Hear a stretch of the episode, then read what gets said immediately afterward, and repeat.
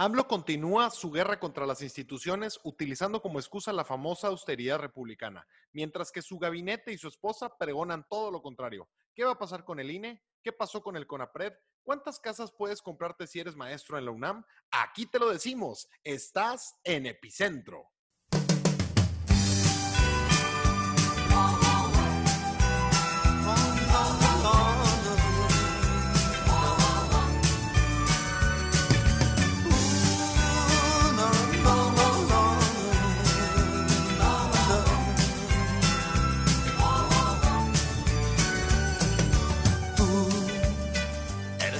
Ladrona que me robó el corazón que yo guardaba para mañana. Tú, ¿por qué razón, sin consultar, te hiciste amar lo que es la vida?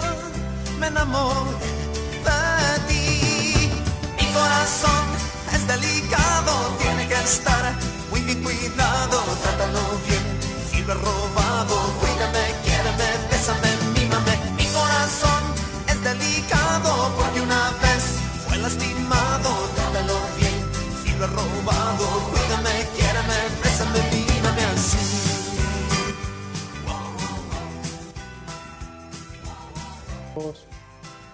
Señoras y señores, bienvenidos una vez más a Epicentro, su podcast bonito, su podcast favorito y el que no puede faltar, pues ya no sé, compadre, porque tal vez sí falte, pero estamos de regreso siempre, siempre con ustedes para tenerlos informados, para platicar de lo que acontece en el país. Y hoy, como siempre, me acompaña mi amigo, mi compadre, mi estimado Beto Martínez. ¿Cómo estás, compadre? Don Oscar Tobar Sánchez, qué placer, qué privilegio poder estar aquí de nueva cuenta contigo, transmitiendo este programa que no había sufrido de la censura del gobierno aún.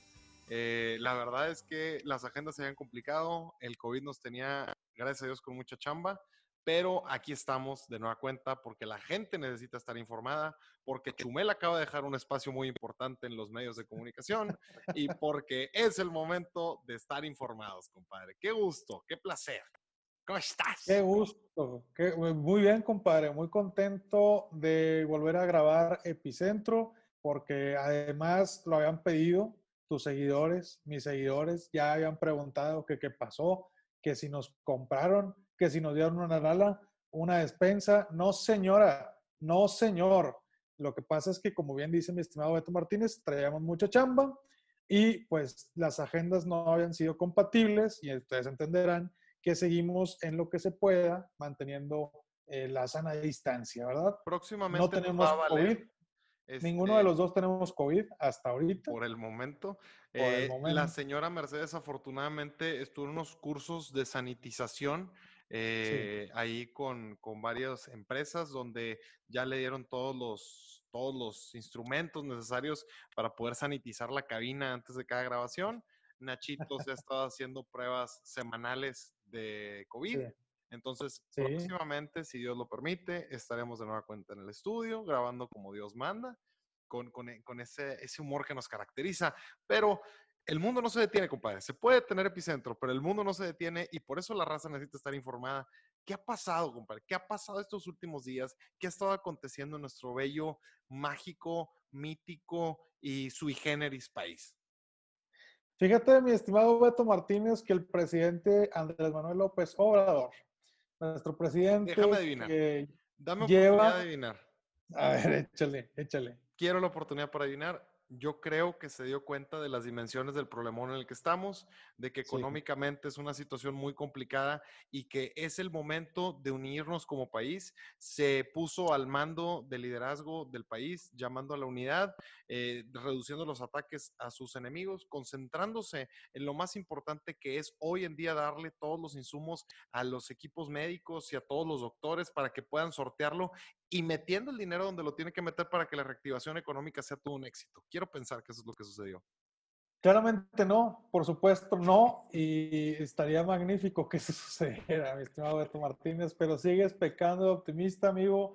no has aprendido que con el presidente Andrés Manuel López Obrador en año y medio, pues las cosas no pasan como deberían de pasar. Yo entiendo que la lógica te haga pensar ese tipo de cosas, pero tienes que recordar que el presidente se llama Andrés Manuel y que tiene un modo inusualillo de gobernar el país. Tiene su propia agenda. Pero entonces, ¿qué pasó, compadre? Porque no puedo dimensionar o pensar que hay algo más importante que una reducción histórica de la proyección económica de nuestro país y que la pandemia no se detiene de ninguna manera y que en lugar de parecer que estamos en una montaña rusa donde la curva se va, empieza a planar y empezamos a bajar, parece que estamos en el Space Shot y vamos todo para arriba. Eh. Así es, como carrito de montaña rusa, vamos así, bien pescados, compadre, sube y sube, porque la cosa se está poniendo dura y el presidente no ha parado de decir disparates, mi estimado Beto Martínez ya sabes que le gusta llamar la atención y ahorita como que anda necesitado de atención, de foco, se nos puso celoso porque todo es López Gatel y él nada. Y entonces, pues ya reactivó las giras, compadre, para empezar. Semáforo en rojo, lo primero que dijeron, semáforo rojo y todos a su casa. Bueno, semáforo en rojo y el señor se va a las zonas con más contagios este, a dar el rol, a ver el tema del tren Maya, a ver cosas que no son prioritarias en el país ahorita. Se aventó declaraciones, compadre, como la de yo decidí que soltaran a Ovidio Guzmán, el hijo del Chapo, para que no murieran más personas. él se También, lo Sí, claro. Él dijo que él fue. No importa que cuando en su momento se las cosas, revelaron hasta el nombre del soldado al que acusaban de haber encabezado y anunciado esa liberación. No importa. Pues, ¿qué, puede, ¿Qué puede haberle pasado a ese soldado? No debe haber tenido claro. todos estos meses. Claro, o, o, no estar trabajando para ellos a partir del siguiente día, ¿no? Pero bueno, son ideas. No sé si el secretario de Seguridad quiera tomar algunas de las cosas que decimos aquí, pues este, creo que sería valioso. Eh, también dijo que no conocía la CONAPRED, compadre, fíjate, a la Comisión ah. Nacional para la Prevención de Derechos Humanos este, porque señora Mercedes en su casa estará preguntándose qué es la CONAPRED. Es eso, y resulta que el presidente no la conoce y que no la ubicaba y que así como esos organismos había muchos y resulta que pues va a revisar minuciosamente porque dijo que no va a ser la única que pudiera desaparecer, que va a revisar esos organismos que son más de 100 y que se acostumbre la gente. Literal, literalmente dijo y así como esos, va a haber otros para que se vayan acostumbrando. Y ahí pues está en riesgo, pues sí la CONAPRED, pero también la Comisión Reguladora de Energía, la CRE, este, y la Comisión también, la especial de atención a, a víctimas, que es muy valiosa. Y pues ya ves que le pregunten al del Coneval cuánto se tardaron en desaparecerlo y así otras instituciones que ha desaparecido. Históricamente el presidente no es alguien que crea en organismos autónomos, en instituciones, porque como tú sabrás, mi estimado Beto Martínez, eh, Andrés Manuel López Obrador tiene la razón en todo, nada más él. Ni siquiera los miembros de su gabinete tienen chance de decirle, pero presi, fíjese que no, no, nada. ¿Qué hice? Así. ¿Qué hice? Viejo aboso. ¿Sí? ¿Qué señor compadre? Compadre, a ver, para empezar, yo sí quiero dar un apunte. Yo tampoco he escuchado de la CONAPRED hasta que se hizo todo este escándalo, pero yo no soy el presidente. No me digas, no me digas eso. sí, claro que te lo voy a decir. Además, este, yo no soy el presidente, pero además, compadre, yo no había estado al lado de la titular del CONAPRED, ni había firmado acuerdos con el CONAPRED para erradicar la discriminación contra las mujeres y las comunidades LGBT. O sea, Andrés Manuel tuvo en la mañanera de adorno a la titular del CONAPRED, a la entonces titular, porque ya renunció con lo que te voy a contar, y el señor todavía tiene el cinismo de salir a decir, ni la conocía. Algo que claramente sabemos que no es cierto, es algo que le está diciendo nada más para, uno, o desviar la atención o deslindarse de la responsabilidad que tiene con eso. Deja tú, el nombramiento lo hace el titular del Ejecutivo o sea el presidente. A él le proponen la tercia. no la conocía, no tenía ni idea que existía. Pues, ah, qué caray, se supone que usted, señor presidente, eligió de candidatos y, eligió a ella.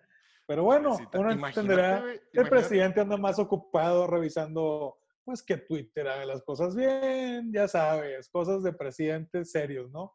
Imagínate tú ser la titular de la CONAPRED y que de repente, misteriosamente, te levantas un día y dicen, güey, el presidente ni sabe que existe tu, tu comisión, güey. Sí. O sea, ¿de qué estás hablando? Imagínate su raza, el grupo de la raza, el grupo de WhatsApp. Uh, que no Uh, existes. sí. Mira el, Uh, el influyente. Sí. Pues bueno, eso fue, eso fue lo que sucedió y todo el mundo se enteró de la existencia de la CONAPRED, que cabe Sí, recalcar que es lo más de izquierda que puede existir. O sea, algo que defiende todas las discriminaciones y que pregona Sí. la igualdad, es el organismo más de izquierda que puede existir. Bueno, ese es el organismo que el presidente quiere erra- erradicar. Pero déjame Sí. contarte la historia, compadre. Porque resulta que la CONAPRED lo que quería hacer era realizar un foro que se iba a llamar Racismo y o Clasismo en México, en el que iban a participar, échate nada más, Alejandro Franco, Maya Zapata, Tenoch Huerta, que ahora se volvió el abogado número uno para señalar a los white, desde Sí. este, su privilegio, este, y Chumel Torres. Chumel, que ¿Quién? este, Chumel Torres, probablemente lo hayas escuchado, tiene un programa de Sí. YouTube ahí medio famoso que se llama El Pulso de la República. Creo que salía en, este, en una cadena que se llama HBO. eh, pero bueno, sale Chumel, eh, es mencionado, se hace un escándalo en las redes sociales y cancelan el evento. Pero tú te preguntarás, compadre, pues, ¿cuántas veces no se hacen escándalos en redes sociales? ¿Cuántas veces la gente no se queja por las cosas que se van a realizar? ¿Quién pudo haber abierto la boca con tanto peso y tanta autoridad para poder generar que se cancelara un foro de esa magnitud? Pues bueno, la molestia principal vino de Beatriz Gutiérrez Müller, que probablemente la conozcas como la esposa del presidente de México y la no primera dama, ah, quien criticó la invitación a Chumel porque en ese entonces, cuando estaba la campaña, Chumel Ah, realizó un video donde puso que cuéntame más este chisme. Fíjate, qué, qué bárbaro. Bueno, fíjate que Beatriz publica una imagen. Fíjate el nivel, ojo, Sí, sí, sí, perdón, de perdón la interrupción. sí. Fíjate, sí, güey, el nivel de política En del país, en eso eh, de lo que estamos hablando, o sea, de eso estamos hablando. Y en este programa hablamos de la cosa seria. A usted, Entonces, querido ya se podrán escucha, imaginar. que probablemente está diciendo, ¿para qué chingados nos interesa esto? Enfóquense en temas reales. Como sí todo en la vida de. Andrés Manuel López Obrador, todo empieza con una pendejada para que derive en mil problemas para el país. Pero bueno, Así Beatriz, empezó la vida de Andrés Manuel. Sí, así Qué fuertes declaraciones para Yo ya no tengo Sigamos. filtro, ya no tengo filtro. Pero bueno, Beatriz Gutiérrez Müller se quejó de que hace algunos meses o años Chumel publicó un Sí. video donde decía el Palacio de Chocoflán, haciendo alusión a Jesús López, hijo de Andrés Manuel. López Obrador. Qué mal. Mira, yo desde este foro, primero que nada, quiero exhortar a la gente que no le diga Chocoflán al Chocoflán. Me parece Exacto. lamentable y me parece reprobable que ese apodo perdure y que el chocoflán siga siendo denominado como el chocoflán en las diversas plataformas. Eh, Epicentro siempre se ha caracterizado por eh, decir con Condenar. los niños no, con los con los niños no. niños no. Con los niños no, no se vale decirle chocoflán al hijo del presidente. Pero sí no te- porque traiga sus rayitos güeros y parezca este panecito, le van a andar diciendo cosas. Estamos en contra de ese tipo de No, es- esto, esto, esto va hacia la mamá del chocoflán, no del chocoflán. Pero bueno, este, no le digan chocoflán al chocoflán. Sí. Señor chocoflán. Pues, Bueno, este, entonces Beatriz Gutiérrez Müller se queja de esto, se levanta la polémica en las redes sociales y Mónica Sí. Maxice, en ese entonces titular de la CONAPRED, porque obviamente después de que le dijeron que su organismo no existía, tuvo que renunciar, dijo, sabemos que esto ha generado una intensa discusión pública, hemos estado escuchando a la ciudadanía, estamos al tanto de lo que se ha dicho en las redes y lo cancelaron. Y además, para rematar, el señor presidente se metió en el tema también diciendo que, con, que él consideraba que haber invitado a Chumel Torres a este foro y para hablar de los derechos humanos era como si hubieran invitado a un torturador. Y dijo el presidente, es el colmo que esto suceda, independientemente de cualquier otra consideración y que respeten, que se midan. Ya pasó el tiempo del clasismo, racismo, de la discriminación, de la hipocresía. Entonces, misteriosamente, a partir de, estos dichos fue cuando el presidente dijo que pues el CONAPRED ni sabía que existía, que se enteró por esta controversia, que cómo son estos aparatos burocráticos que tienen directores, subdirectores y que pues él iba a analizar si se tenía, si era necesario que existiera la CONAPRED. Quiero nada más hacer una pequeña recapitulación para que veamos cómo cayeron las fichas de dominó. Y fue que porque Chumel Torres le dijo chocoflán al hijo del presidente, la CONAPRED está a punto de ser extinguida. La excusa perfecta. Compadre, impresionante historia de nuestro México mágico. Sí, tristísimo. La verdad, tristísimo. En punto número uno, porque eh, gracias a lo de Chumel Torres, cancelaron el foro. O sea, que de todos no se, hizo. De todos modos se hizo con una asociación que se llamaba Racismo MX y de todos modos hicieron el mismo foro y no tuvo nada de trascendencia. Nadie iba a ver el foro de todos modos. Bueno, pero no, no fue el foro original. O sea, el foro original se ah, canceló. Pero fueron los mismos. Los mismos, ah, los mismos invitados replicaron el mismo foro, pero en otro lado. Ok. Pero aquí lo preocupante es eso, compadre. La injerencia que tiene la, la no primera dama y el presidente en un organismo que se supone que es autónomo. Y bueno, dice, obviamente dijeron la titular de la CONAPRED que no fue por las presiones del presidente, que fue una decisión que se tomó por la controversia. A ver, si tú vas a organizar un foro, lo primero que quieres es que existe ese nivel de ruido y de inconformidad para que todo el mundo lo sintonice y para que tenga mayor alcance, porque a final de cuentas la finalidad del foro era educar a la gente sobre el racismo y el clasismo en México. Un foro del CONAPRED... Y, también está bien que, que existe diferencia de opinión. Imagínate un foro para legalizar las drogas y que todo el mundo en el foro diga, ¿estás de acuerdo? Sí, sí, sí. ¿A qué fuiste? aplaudir nada más. O sea, el chiste es, pues, que haya sabrosura ahí en los puntos de vista. Además, eh, compadre, los foros del CONAPRED, los foros del CONAPRED juntan menos, menos gente que un perro atropellado.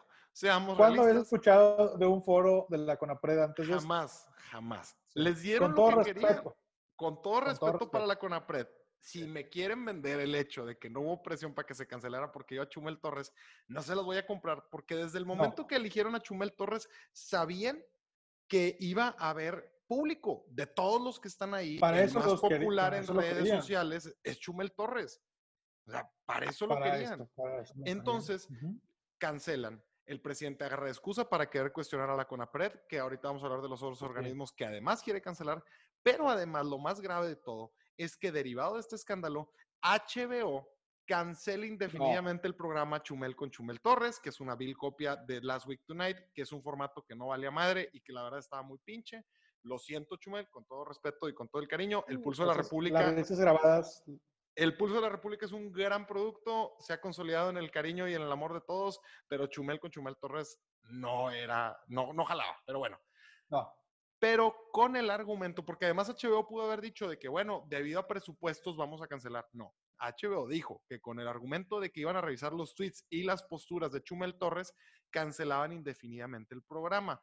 Entonces, ahora resulta que HBO no sabía quién había contratado y, y, que la productora de soft porn más popular de todo el mundo, como es HBO, con Game of Thrones, que tiene violencia en todas sus series, drogas, Ahora resulta que les incomodan los tweets y las bromas de un comediante. Perdónenme, pero a mí me suena a censura. Cuando el sexenio anterior despidieron a Carmen Aristegui de MBS, todo mundo que dijo, compadre. Censura. Fue Peña. Peña mandó decir y Peña puso el dedo y Peña está censurando a los que lo critican. Aquí lo preocupante es esto, que les puede gustar o no Chumel, les puede gustar o no los contenidos que, que tiene, pero el hecho de que hayan dejado sin ese espacio o que hayan quitado del aire a un personaje, como además ya también pasó con Carlos Loret de Mola, sí nos llama la atención. Pasó lo mismo con Broso, también lo sacaron del aire. Y nos llama la atención de que los críticos más álgidos del presidente sean los que misteriosamente están abandonando sus puestos. Entonces, Así es. el riesgo de la libertad de expresión está a todo lo que da. Con los presidentes anteriores se papearon, a Peña no lo bajaron de pendejo, no lo bajaron de inútil, de inepto, y se aguantó. Y ahora resulta que cualquier crítica al presidente, aunque sea con fundamentos, o por un apodo que está de acuerdo, puede ser, puede ser reprobable o se, le puede crucificar por ese tema, pero no creo que para cancelarlo.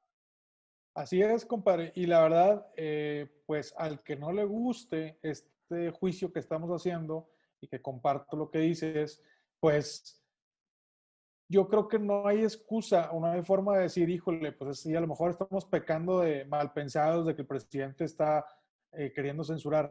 La verdad no, cuando ves un tema, por ejemplo, como lo de la BOA, este, de este documento confidencial en donde había una conspiración en todo el país para ir en contra de Andrés Manuel López Obrador, y ahí viene una lista de todos los reporteros y toda la gente de medios de comunicación que existe y que hablan con la verdad y con periodismo de verdad, pues eh, pues es muy, muy lógico pensar que si se tomaron el tiempo para hacer esa lista, pues cualquiera, como ha pasado en el mismo gabinete de Andrés Manuel, cualquiera que no esté de acuerdo con él, está mal. O cualquiera que hable mal de él, lo censuran. Entonces, eso va a pasar.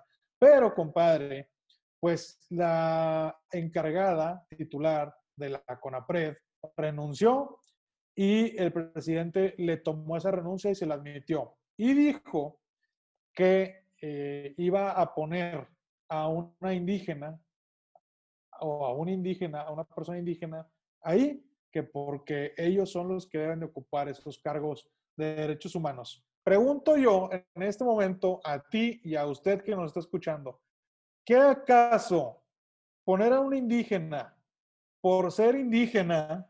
Que sea la cualidad que estás buscando. No es discriminación.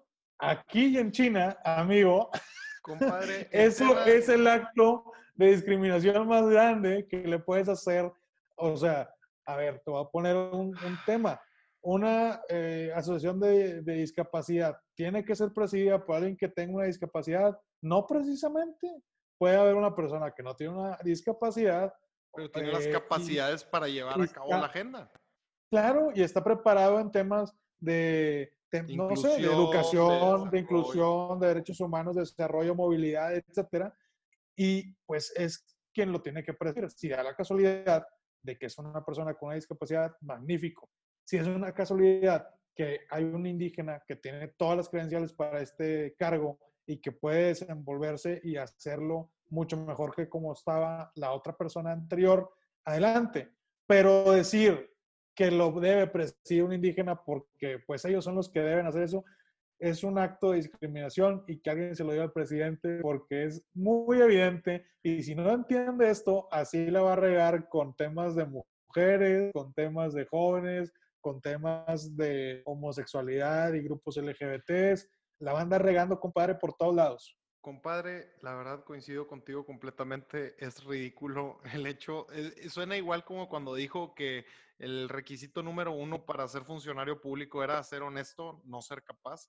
Son las mismas mamarrachadas. Y la verdad, yo lo que único que sí aplaudo posiblemente sea el hecho de que quiten la CONAPRED. Yo sí lo, lo aplaudo. ¿Por qué? Porque simplemente es un, es un organismo que fue creado para que todas esas causas se fueran a desfogar cuando son causas que deberían de ir incluidas en la ley mexicana, punto. O sea, todas las causas de, esas asociaciones o toda la inclusión ya debería estar dada por hecho. Además de que existe la Comisión Nacional de, Derechos Humanos, que, que está de adorno por el hecho de que la señora Piedra, a la que invitaron ahí a cobrar, porque no se ha proclamado ante ningún asunto, no se ha proclamado ante ningún problema. Cuando estuvo lo del escándalo en Jalisco del, evento que le formaron, que le, ¿cómo se llama?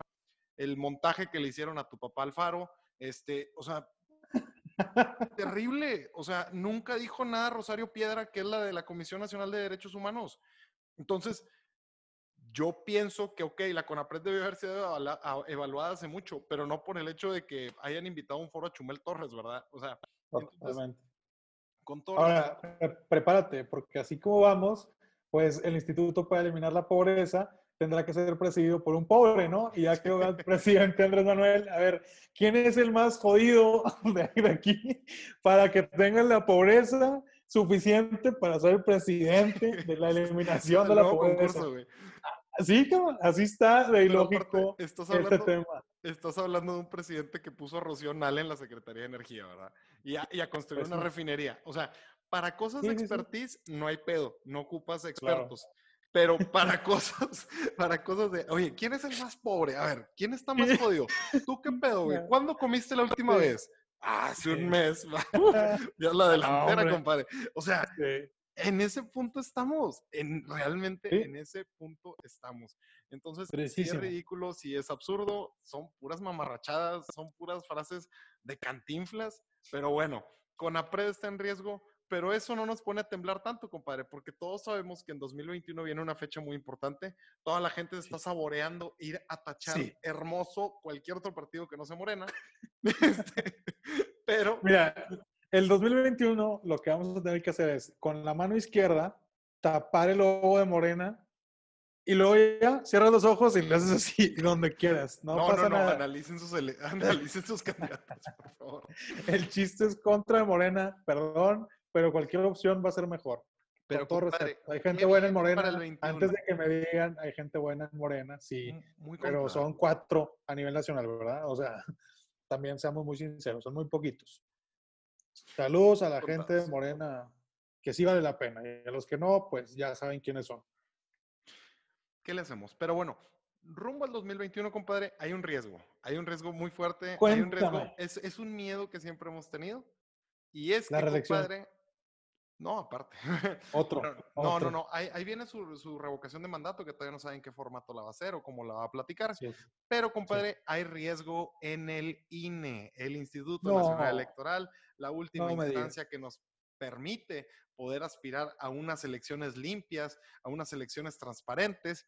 Pues bueno, no conforme con que ya les ha bajado el presupuesto, con que ya les ha metido una chinga, con que ya les ha metido a John Ackerman en el comité ejecutivo para elegir a los nuevos consejeros, que ahorita nos vamos a meter con el señor Ackerman, el doctor doctor, es- porque es doblemente Eso es, doctor. lo, eso es lo más grave que les ha hecho. Aguantar a Ackerman ahí, está cabrón. Hasta, hasta ahí estamos. Pero bueno, López Obrador, para darnos tranquilidad a todos y todas y todes los mexicanos, salió a decir que él será el guardián del voto en la elección de 2021. Compadre, Hazme el cabor, Fabrón.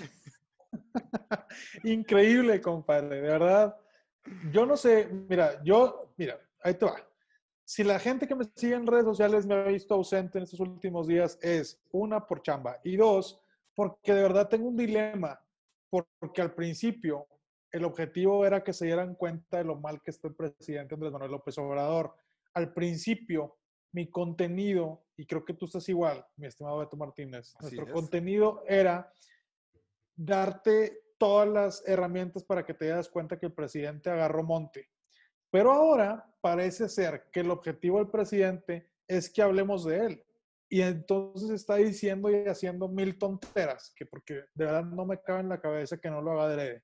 Yo creo que es adrede para que hablen de él y para que no hablemos de los muertos, por ejemplo, del COVID, que llevan un chorral en el país y nadie está hablando de esto. Y entonces, al tocar este tipo de temas nosotros, me siento un poco culpable porque siento que estoy cayendo en el juego Le estás dando de este juego. señor. Sí, pero también a la vez dices, ¿cómo no le decimos a la gente si está pasando este tipo de cosas que pueden ser graves a futuro, como lo del INE, compadre? Platícame, por favor, qué fue lo que dijo, porque esto se oye muy grave y no es la primera vez que trata de debilitar a una institución como el INE. El presidente, mira, bien fácil. Para empezar, dijo que es importante que quede claro que vamos a estar al pendientes para que no haya fraude electoral. Alguien que va cayendo en la popularidad, ¿verdad? Porque eso no lo decía cuando traía un 60% de aprobación. Pero Claro. dice que se va a convertir en guardián para que se respete la libertad de los ciudadanos a elegir libremente a las autoridades. Y dice, ya sé que existe el INE, no me voy a involucrar en eso. Nada más que estoy obligado a denunciar si hay intentos de fraude como cualquier ciudadano. Compadre, ¿qué te digo? ¿Cómo te puedo explicar el, el absurdo? O sea, si existe el INE y si vas a ser el guardián, tu misión como presidente para ser el guardián es darle al INE mayor presupuesto para que pueda tener elecciones mucho más seguras, mucho más cuidadas, con mejor tecnología, con más candados, pero alguien que le baja el presupuesto al INE diciendo que no necesita tanto presupuesto y ahora resulta que es el guardián, compadre, para mí es un pinche taco de lengua, el presidente de nueva cuenta está pecando de hocicón y de nueva cuenta está pregonando mentiras y está rompiendo las reglas de regla deportiva, que son no mentir y no insultar. Y que tu comentario dure menos de 20 segundos. Así es.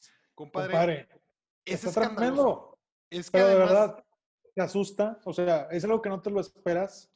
Es algo que todos veíamos venir, es algo que todos hemos visto avanzar, es algo que todos tememos, pero siento que ahora el hecho de que ha bajado su popularidad ha hecho que meta más presión en ese sentido.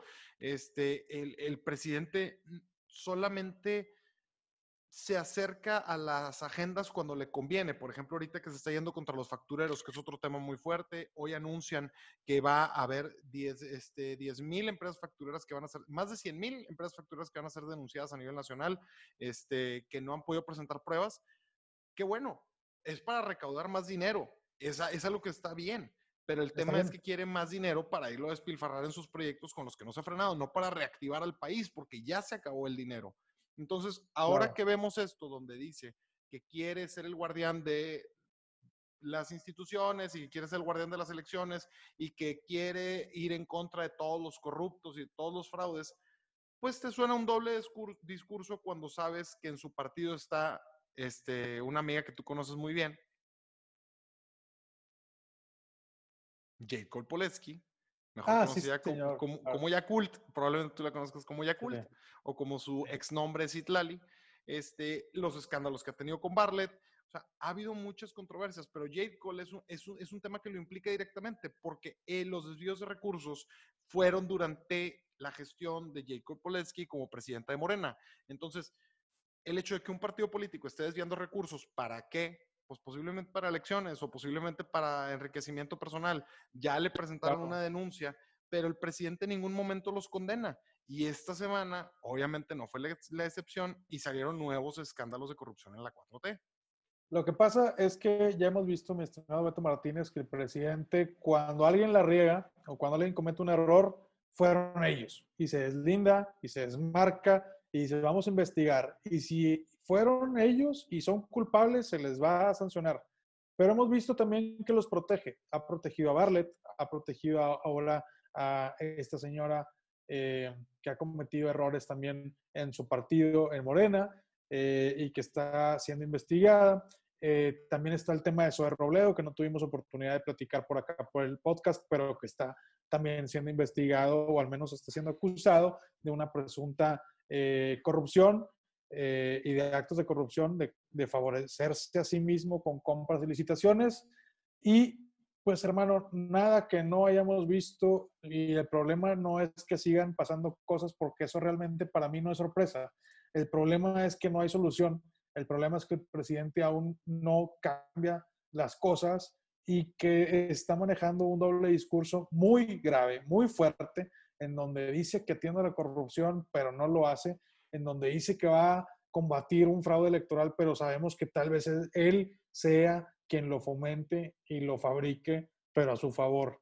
Yo siento, mi estimado Beto Martínez, el presidente ya siente pasos, que siente que a Morena no le está yendo nada bien y que en el 2021 la gente va a votar diferente y va a notar que, pues que todo el mundo se dio cuenta que el tema de Morena, pues no funcionó. y, que, el proyecto de la cuarta transformación no está dando los resultados que él dijo que iba a dar, que no está ni cerca, o sea, ya venía en picada, el COVID lo termina de, empujar al, barranco y el hecho de que el presidente ya esté buscando la desesperada controlar de otras maneras eh, la, la, narrativa y asegurar de otra manera las elecciones, pues sí, obviamente a todo el mundo nos da mucho miedo. Y, la verdad es que si hay unas elecciones limpias, yo no dudo que le pueda pasar lo que le pasó a Felipe Calderón en su momento, que a sus tres años de gobierno perdió la Cámara, aún siendo el partido en el poder, por su baja de popularidad, y en los últimos tres años de su sexenio, pues se las vio negras, porque empezó una guerra contra el narco, porque le cuestionaron sus decisiones. Entonces yo no veo por qué no le pudiera pasar a Andrés Manuel López Obrador, que también lleva una caída muy estrepitosa. Sigue teniendo un alto nivel de popularidad, pero no sabemos cuánto va a faltar para que termine lo del COVID, no se le ve fin no sabemos cómo vamos a salir del COVID y no sabemos cómo va a ser la reactivación económica del país. Todo eso va en 2021 y por eso es muy importante que se respete la autonomía del INE y que el presidente no empiece con estos discursos donde se quiere inmiscuir. A él le competen otras cosas. Este, pero cerrando con ese tema del INE, lo que ya comentábamos, John Ackerman, el doble doctor, porque así lo ha presumido por mucho tiempo. Eh, doctor, doctor. El doctor, doctor, Me encantó, el mejor meme del mundo, Doctor Doctor Houses. Ahorita te digo por qué.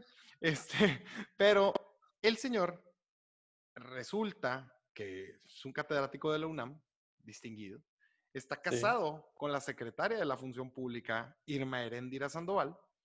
¿De quien ya platicamos? Aún así, él, él estando casado con la secretaria de la Función Pública, una persona sumamente cercana al presidente y a su agenda, es colocado como integrante del comité ejecutivo que va a elegir a los nuevos consejeros del INE, que van a tener un gran peso en cómo se van a desarrollar las próximas elecciones. Cuando se dio ese anuncio, todo el mundo habló de la controversia que representa, pero ahora vuelven a relucir esta pareja dorada, porque Carlos Loret de Mola reveló que el matrimonio tiene un patrimonio cuyo valor oscila los 60 millones de pesos, que es cinco veces más de lo que habían indicado en su declaración patrimonial. Además, cinco propiedades fueron compradas en efectivo cuando ambos eran investigadores de la UNAM y tienen un terreno regalado por el gobierno del entonces Distrito Federal en 2007 de unos 300 metros cuadrados.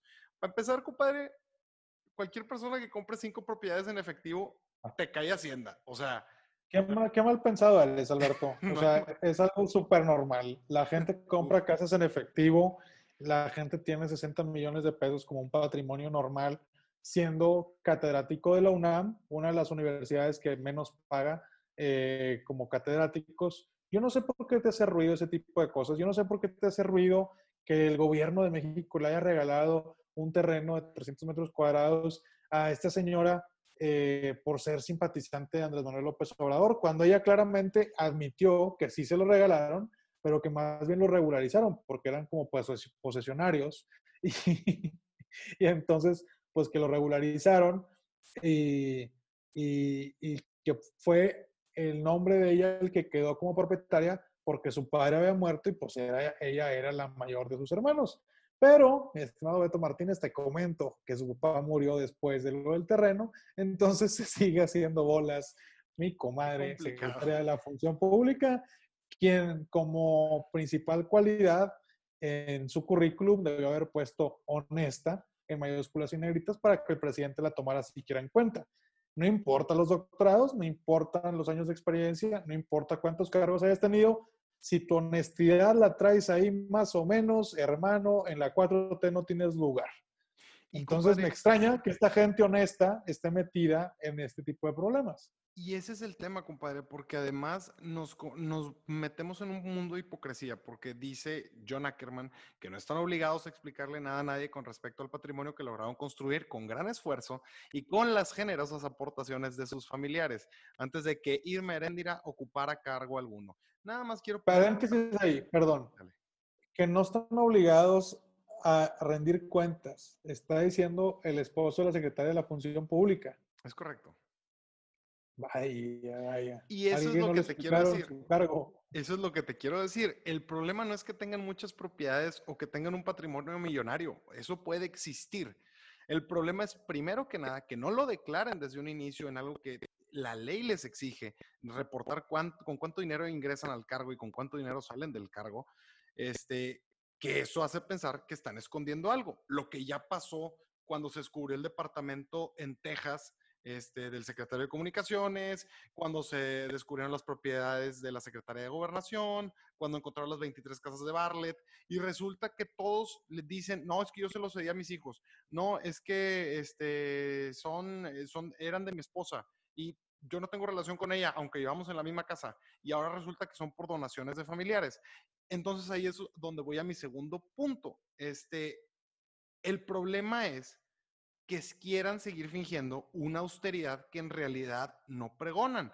Ackerman, hasta el cansancio, atacó el tema de la Casa Blanca, incluso publicó la dirección en sus columnas, incluso tiene tweets donde menciona esta joya, compadre, y te la quiero leer textualmente nada más para que te regodees, ¿ok? Dale, por favor. John Ackerman decía, si el PIB de México se distribuyera por igual entre todos, a cada familia le tocarían 48 mil pesos al mes.